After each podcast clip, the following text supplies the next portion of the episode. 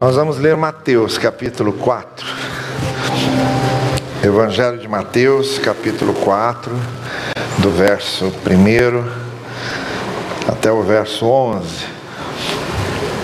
Mateus capítulo 4, de 1 a 11. É o, a famosa, conhecida narrativa da tentação de Cristo. Então, o Espírito conduziu Jesus ao deserto para que o diabo o pusesse à prova. Tendo jejuado durante 40 dias e 40 noites, ele sentiu fome. O tentador, tendo se aproximado, lhe disse: Se és filho de Deus, manda que estas pedras se transformem em pães. Ele lhe respondeu: Está escrito, não só de pão vive o homem, mas também de toda palavra que sai da boca de Deus. Então o diabo levou a cidade santa, colocou-o no ponto mais alto do templo e lhe disse: Se és filho de Deus, atira-te para baixo, pois está escrito: dará ordens a seus anjos a teu respeito eles te levarão em seus braços para que o teu pé não tropece nas pedras. Jesus lhe respondeu: Também está escrito: Não tentarás o Senhor teu Deus. O diabo levou ainda a um monte muito alto e lhe mostrou todos os reinos do mundo com seu esplendor, dizendo-lhe: Dar-te-ei tudo isso, se de joelho me adorares. Então Jesus lhe replicou: Vai-te, Satanás, pois está escrito: Ao Senhor teu Deus adorarás, e somente a Ele prestarás culto. Então o diabo deixou, e os anjos se aproximaram para servi-lo. Olha, os textos bíblicos possuem diversas chaves de, de leitura.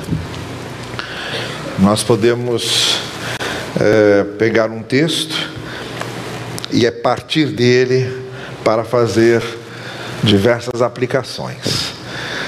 Foi isso que os próprios autores do Novo Testamento fizeram com as escrituras do tempo deles, que é o que hoje nós chamamos de Antigo Testamento. Os autores do Novo Testamento pegavam textos das suas escrituras, do Antigo Testamento, e faziam as aplicações mais diretas para que é, as pessoas pudessem entender de que maneira aqueles textos serviam para o que elas estavam vivendo e experimentando naquele determinado contexto. Normalmente eles fizeram isso para ver os textos que apontavam para Cristo e mostrar o que é que Cristo significava para aquelas pessoas. Nós estamos então lendo um texto que se refere ao início do ministério de Jesus. O ministério de Jesus começa de duas maneiras: com o seu batismo e com a tentação. No batismo de Cristo, no momento em que ele chega perto de João Batista e no momento em que ele é batizado, o texto diz que os céus se abrem e se ouve uma voz dizendo: Este é o meu filho em quem me comprazo. Foi o momento da apresentação de Jesus, da primeira glorificação de Jesus diante de todos, do anúncio do que seria o seu ministério e de quem era ele.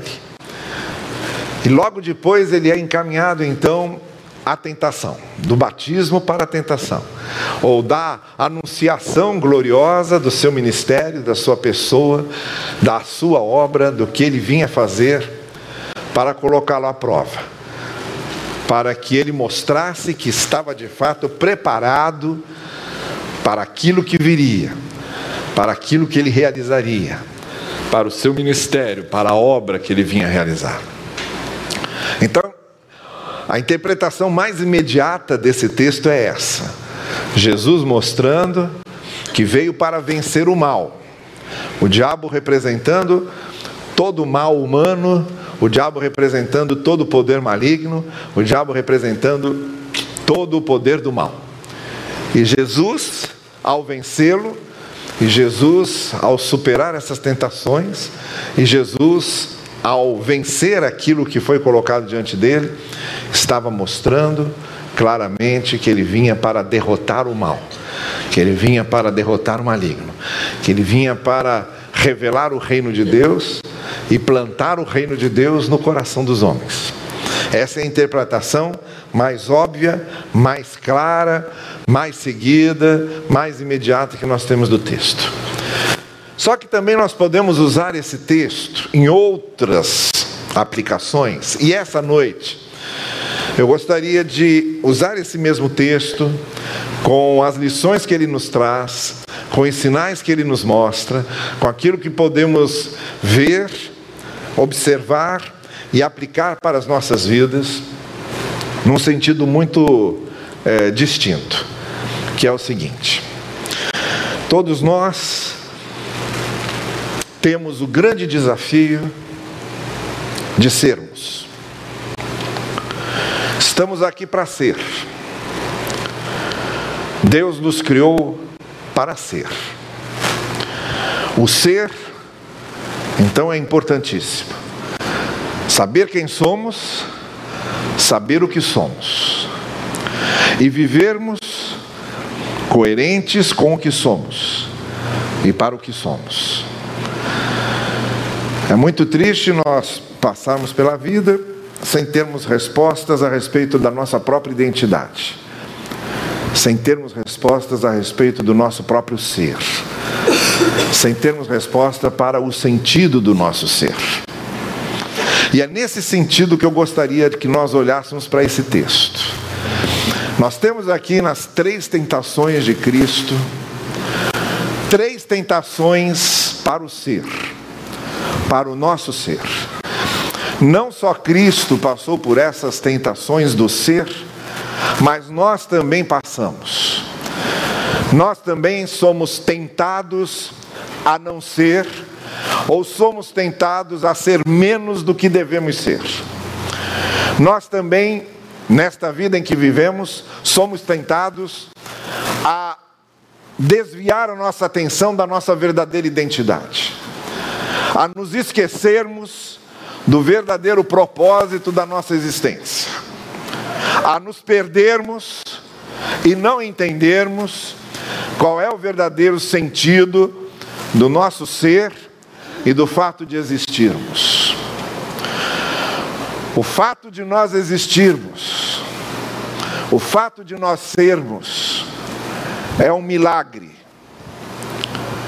Você podia não existir, mas você existe. Você podia não ser quem você é, mas você é quem você é. Então nós estamos aqui num milagre da vida, porque a maior probabilidade era que nós não fôssemos. A maior probabilidade era que nós não existíssemos. A maior probabilidade é que nós não experimentássemos a vida. E no entanto estamos aqui Somos essa coisa rara que é a vida. Estamos num planeta raro onde a vida se tornou possível. Em nenhum momento ainda foi provado que existe um planeta com todas as condições de produzir vida como o nosso planeta.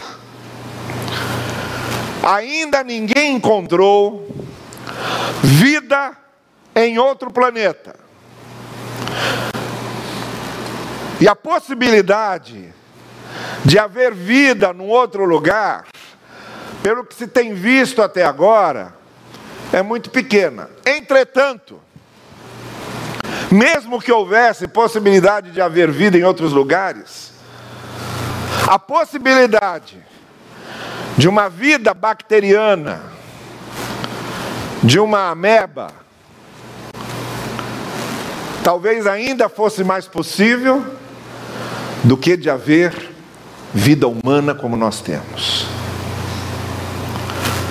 Poderia até haver uma série de formas de vida, mas para haver este ser que se chama ser humano, que é capaz de fazer o que nós fazemos,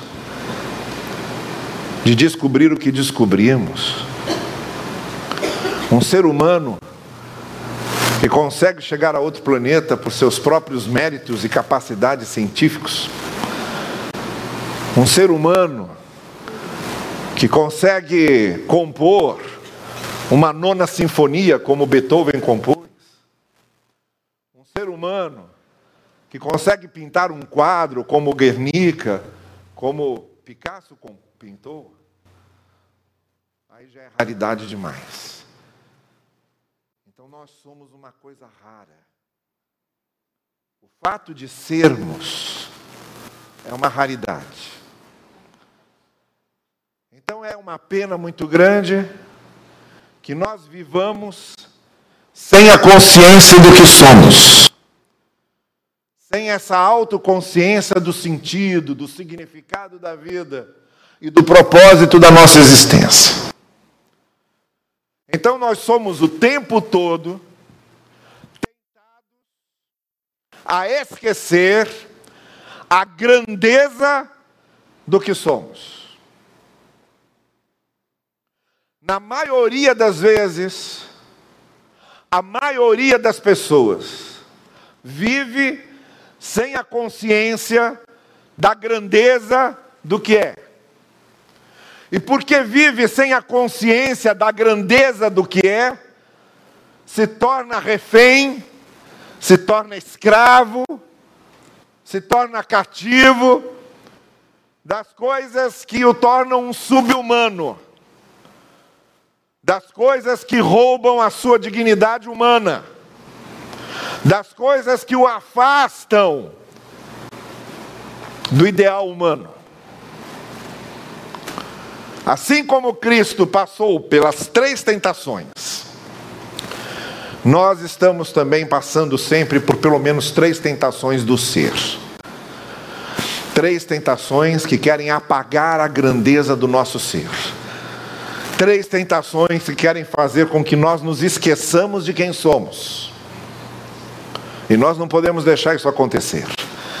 Precisamos estar sempre atentos para isso.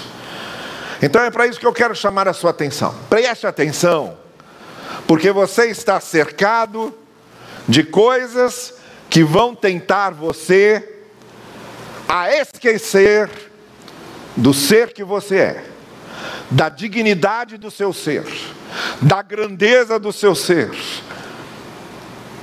do ser humano em toda a sua potencialidade que você precisa ser. Da degustação da vida, do desfrute da vida e de viver a vida dentro desse contexto raro formidável, magnífico, que é o ser humano. Qual é a primeira tentação? Bom, a gente percebe que Jesus Cristo primeiro estava no deserto. O deserto é sempre aquele símbolo de coisas que precisam ser atravessadas, das nossas peregrinações. Nós estamos sempre peregrinando, nós estamos sempre passando de um lado para outro, atravessando desertos. Nós somos peregrinos, a gente sabe que a gente nasce, que a gente vive e que a gente vai embora. A gente sabe que as coisas começam, se desenvolvem e acabam. Então, a nossa vida é esse deserto de permanente peregrinação, a consciência de que estamos aqui peregrinando, de que a nossa passagem por aqui é uma passagem de que nós não temos raízes aqui, mas estamos transitando por aqui. O deserto que Jesus estava era o símbolo disso. E qual foi a primeira tentação de Jesus? Ele passou 40 dias, 40 noites sem comer, e a primeira tentação foi em cheio naquilo que seria o seu maior desejo, que era matar a fome. Então o tentador vem e diz para ele: transforma aqui essas pedras em pães. E aí Jesus responde: olha, o homem, o ser humano, tem fomes mais profundas. E não é só o pão que é capaz de alimentar o homem. E aqui a gente tem a primeira tentação que sempre nos cerca.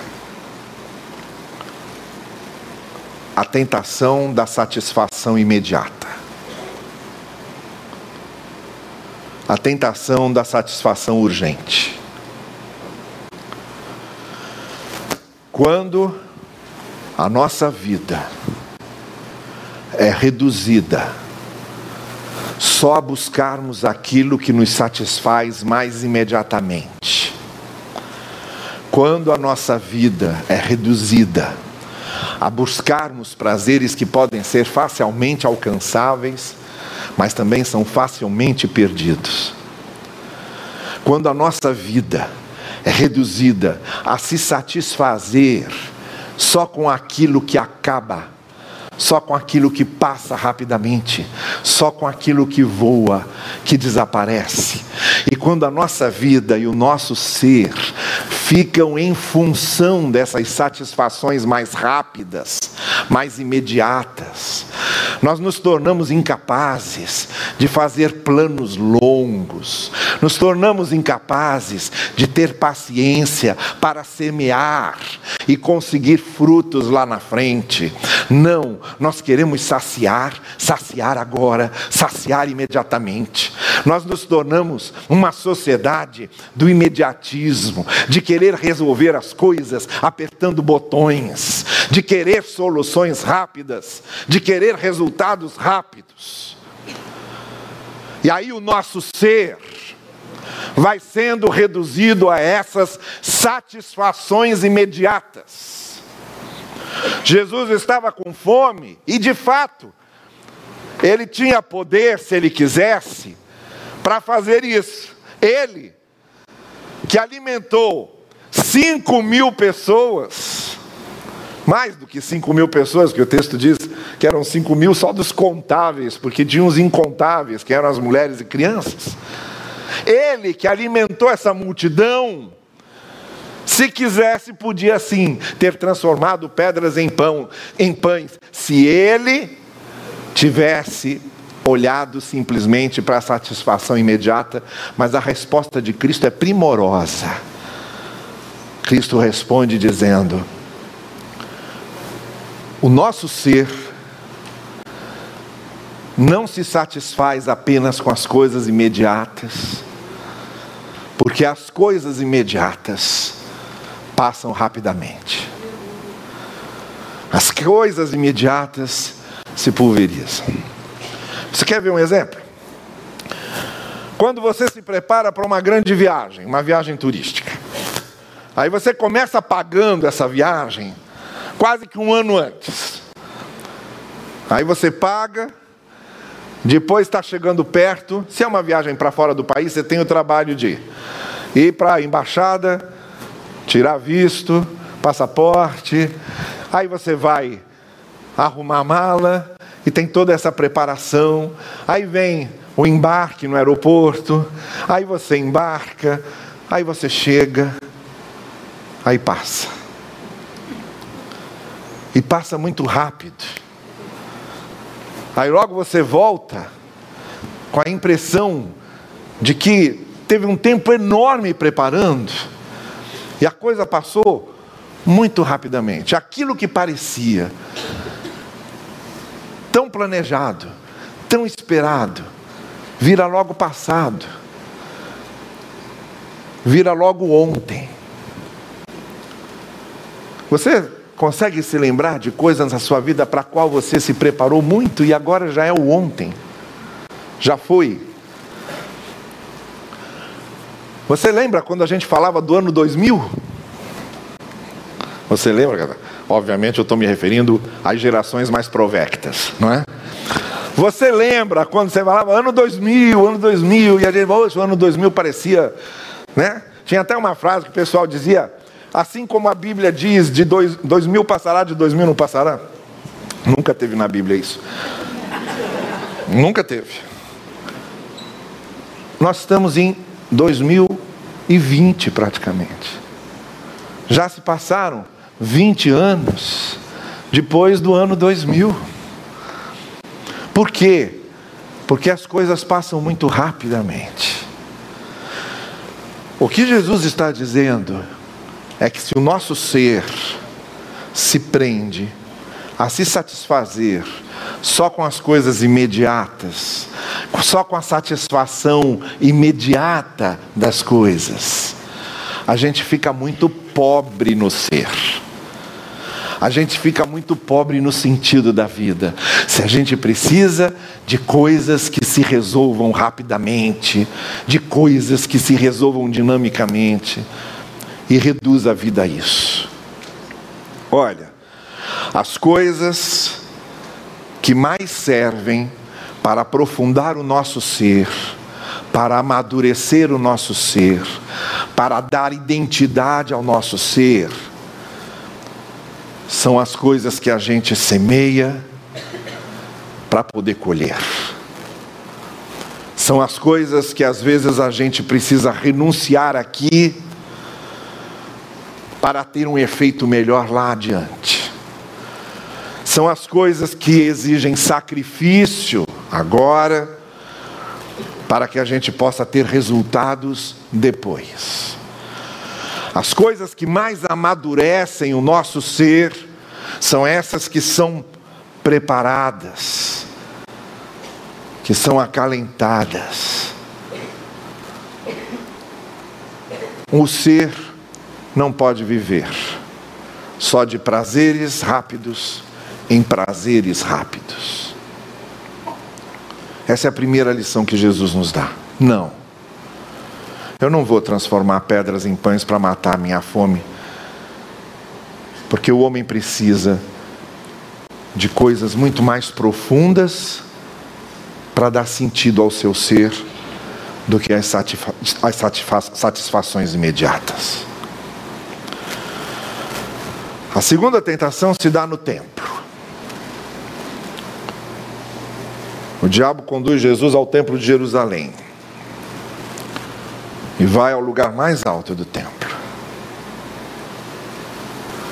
O templo, assim como o deserto, era o símbolo das nossas peregrinações, nós estamos sempre na travessia. O templo é o símbolo da necessidade da religiosidade, da necessidade da transcendência. O ser precisa de coisas transcendentes. Ele não consegue se conformar só com aquilo que é visível, com aquilo que é objetivo, com aquilo que é concreto. Não. O ser precisa de sonhos, o ser precisa de arte, o ser precisa do transcendente, o ser precisa olhar as estrelas, o ser precisa ver os horizontes. Quando a vida se reduz só às coisas terrenas, às coisas materiais, a gente fica muito empobrecido nisso. E o ser humano não se conforma. O ser humano é como uma árvore que tem as raízes fincadas na terra, mas tem a copa voltada para o infinito. Ele está lá, firmado no chão, mas ele tem uma abertura para o transcendente, para o infinito, para o metafísico, para as coisas da alma. Assim é o ser humano. Então o templo é o símbolo dessa busca pelas coisas infinitas, dessa busca pelas coisas transcendentes que faz com que o homem seja um ser religioso. E aí então entra a tentação. Quando o diabo diz a Jesus: Olha, você vai saltar daqui, porque lá, no Salmo 91, o diabo escolheu exatamente um salmo muito preferido lá entre os judeus, que continua sendo hoje. Salmo 91 é aquele que muitas casas deixam aberta lá na sala para espantar mal olhado e essas coisas. E aí ele cita o Salmo 91 e diz: Olha, lá no Salmo 91 está escrito que os anjos virão em seu socorro. Então salta, que os anjos vão vir para te socorrer. Aí Jesus responde com outro texto. Jesus responde com Deuteronômio. Quando ele diz: Não, nós não podemos tentar a Deus, desafiar Deus, tornar Deus uma resposta para os nossos interesses egoístas. Essa abertura do ser humano para Deus é algo tão importante que ela não pode ser reduzida a religiosidades mágicas. O Senhor Jesus ensina duas coisas aí. A primeira é que a Bíblia não pode ser lida sem uma interpretação contextual. O Salmo 91 não pode ser lido sem, ter, sem ser interpretado por Deuteronômio. Deuteronômio não pode ser lido sem ser interpretado por Jó.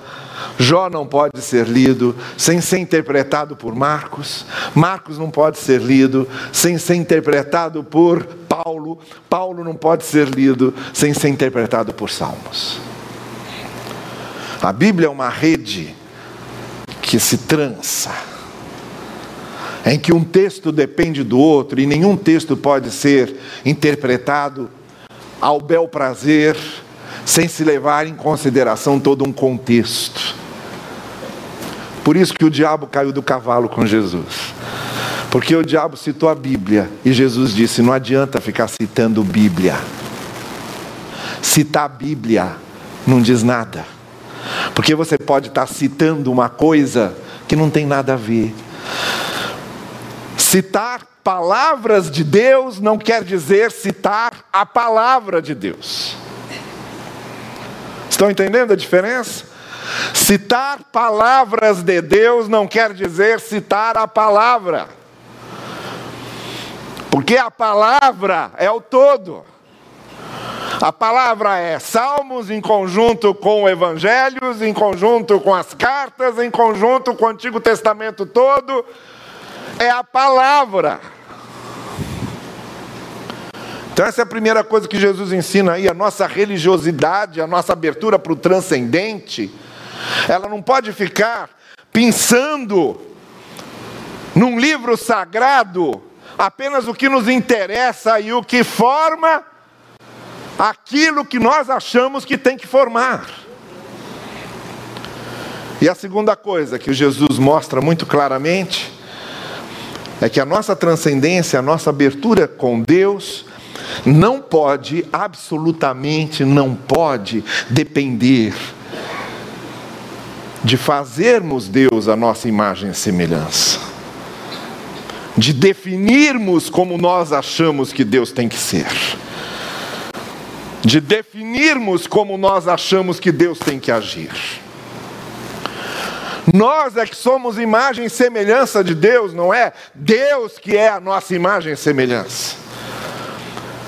Então, quando Jesus responde aqui, ele diz: Olha, o meu ser de comunhão com Deus é algo tão precioso, algo tão profundo, algo tão abrangente, que eu não posso reduzir a fórmulas mágicas. Que eu não posso reduzir a fórmulas teológicas. Que eu não posso reduzir a fórmulas credais. Deus sempre vai transcender isso. Então, o mínimo que eu preciso é ver o retrato de Deus como um todo, em vez de ver só as partes que me agradam e que me interessam. O nosso ser de comunhão com Deus fica extremamente reduzido quando a gente faz esse tipo de coisa de querer transformar nossa relação com Deus numa relação de pronto-socorro numa relação de ambulância, numa relação de interesses próprios. numa relação de negócios, numa relação de barganhas. Deus é para a gente mergulhar ser de Deus. Deus é para a gente ter relação com Deus e com aquilo que Ele realmente é. Então, a primeira coisa que Jesus diz é: olha, o nosso ser não pode ser reduzido só às satisfações imediatas. Segundo, o nosso ser não pode ser reduzido apenas a essas religiosidades mágicas. A comunhão com Deus e a busca de Deus é algo muito mais amplo e significativo do que isso. E por fim, em terceiro lugar, o diabo leva Jesus a um monte. O monte é o lugar que significa que você escalou, que você subiu, que de lá você tem uma visão mais abrangente, que de lá você compreende melhor a paisagem. Sempre olhar de cima é muito melhor do que olhar de baixo. Porque quando a gente olha de baixo, a gente não tem a dimensão exata de como as coisas são. Mas quando a gente olha de cima, a gente tem a visão completa. A gente se localiza melhor. A gente vê de fato o que está acontecendo no todo. O monte é esse símbolo, por exemplo, da sabedoria, da maturidade. Quando você chega no topo da maturidade, no topo da experiência, os horizontes se ampliam, você entende melhor as coisas, você compreende melhor as coisas, você define melhor as coisas, do que quando a gente está embaixo, com a nossa visão mais imatura, mais limitada, mais infantil, mais sem experiência.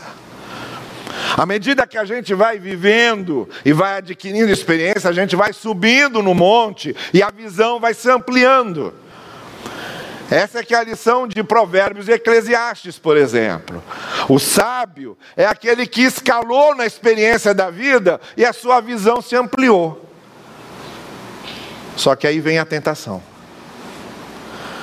De cima do monte, quando podia ter uma visão de tudo, o diabo sugere a Jesus que o ser de Jesus fosse apenas um ter para reter.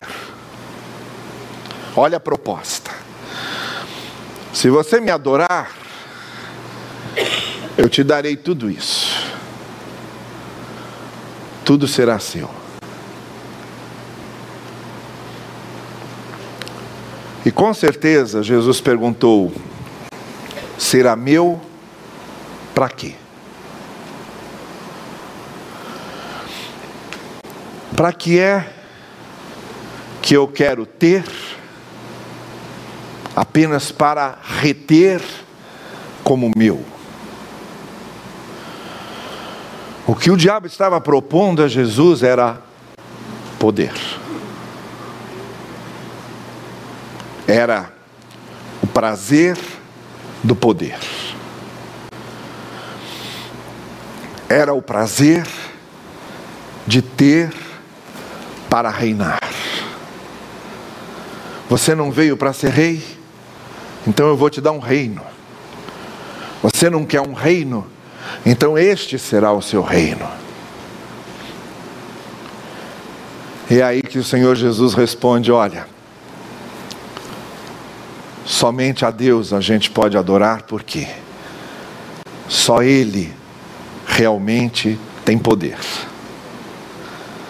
O poder, de fato, pertence a Ele. Qualquer ser humano que imagine ter poder, na verdade, não tem. Até porque essa questão dos poderes humanos são, são muito relativos. São muito relativos. Se, por exemplo, você se comparar com um morador de rua, se o morador de rua olhar para você, ele vai dizer que você é rico e que ele é pobre. Se você olhar para o Silvio Santos, você vai dizer: o Silvio Santos é que é rico, eu que sou pobre. Se o Silvio Santos olhar para o dono da Microsoft, ele vai dizer: ele é que é rico e eu não. Então, essa questão de ter poder é uma questão muito relativa, depende do ponto de vista de onde você está olhando, e sempre, sempre você vai querer mais.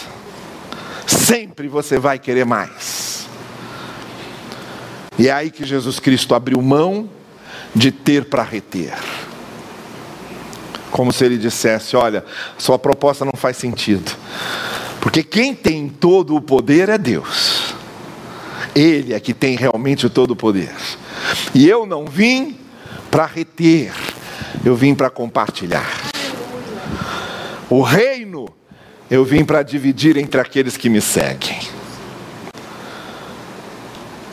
E realmente o nosso ser, quando nós vivemos em função de ter, quando nós vivemos em função do poder, quando nós vivemos obcecados por sermos mais do que os outros, a necessidade de nos sentirmos sempre em cima de um monte, acima dos outros, mais alto do que os outros.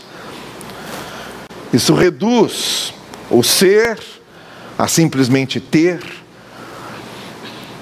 para reter. E empobrece o nosso ser. O Senhor Jesus diz que o ser é muito mais do que o poder, muito mais do que o ter. Então eu comecei dizendo a vocês que o ser é uma coisa rara. Cada um de nós é um ser. E cada um de nós tem que descobrir o verdadeiro sentido, o verdadeiro propósito, o verdadeiro, verdadeiro significado do seu ser. E eu disse a vocês que enquanto vivermos aqui, o nosso ser sofrerá essas tentações.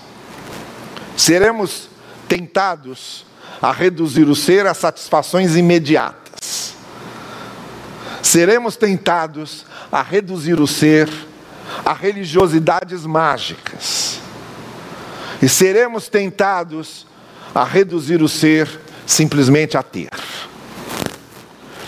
E é aqui que a tentação de Jesus e a maneira como Jesus supera essas tentações nos dá uma grande lição. O texto termina dizendo que depois disso, depois que Jesus superou essas três tentações, o último versículo diz: Então o diabo se retirou e os anjos vieram servi-lo. Quando a gente realmente quer ser aquilo que devemos ser, quando nós realmente queremos reproduzir no nosso ser o ser de Deus, que é o ser original para o qual nós fomos criados e feitos. Quando o nosso ser, ser é mais do que satisfações imediatas, é mais do que religiosidade mágica, é mais do que ter para reter. Quando a gente consegue superar isso e aprofundar o nosso significado do ser em Deus e naquilo que nós recebemos como imagem e semelhança verdadeira de Deus e que Cristo veio revelar, Aí não tem jeito. Aí o diabo foge.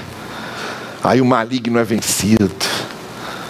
Aí a gente começa a experimentar não aquilo que o mal pode dar, mas aquilo que os anjos do Senhor pode prover. É só aqui quando a gente descobre o verdadeiro sentido do ser nesse Cristo que veio justamente para nos mostrar o que é esse ser, que foi exatamente aquilo que nós podemos ser em Deus, que viveu revelando a luz que é um ser nas mãos de Deus, um ser usado por Deus, um ser que é o reflexo verdadeiro de Deus, a ponto de ser chamado de filho de Deus. E quando Jesus Cristo diz: vocês todos podem ser isso, podem ser esses filhos de Deus, quando a gente entende isso e chega aí, o diabo se retira e os anjos chegam. O maligno é vencido, e então a soberania do Senhor, a graça do Senhor, o propósito do Senhor se realiza de fato na nossa vida. O que o Senhor Jesus Cristo veio mostrar, superando e vencendo essas tentações, é que nós não precisamos nos preocupar em vencer isso sozinhos. Essa é que é a beleza maior da coisa.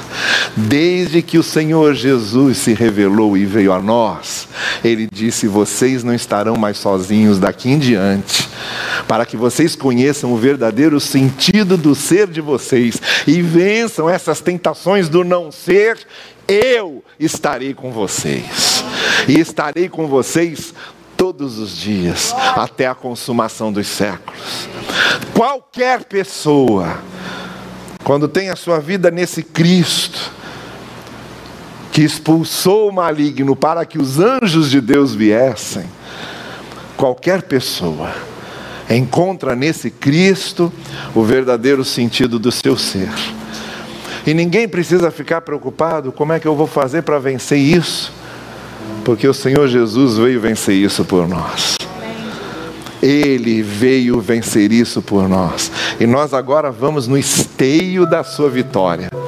Nós vamos no esteio daquilo que ele conquistou. Nós vamos no esteio da porta que ele abriu.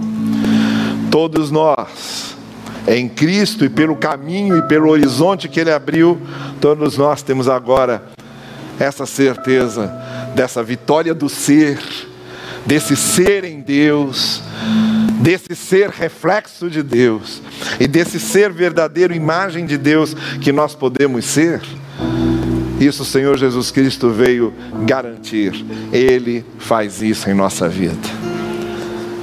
Curva sua cabeça comigo e enquanto a música aqui estiver tocando, queria que você refletisse sobre essas coisas e pensasse no que tem sido o seu ser no que você tem sido, no que você, que é uma raridade, a vida humana é tão rara, o fato da vida humana existir é um milagre, você é um milagre, você é um milagre, o que é que você tem feito desse milagre que você é? O que é que você tem feito desse ser que você é? que maneira você tem deixado a imagem do ser de Deus ser refletida na sua imagem?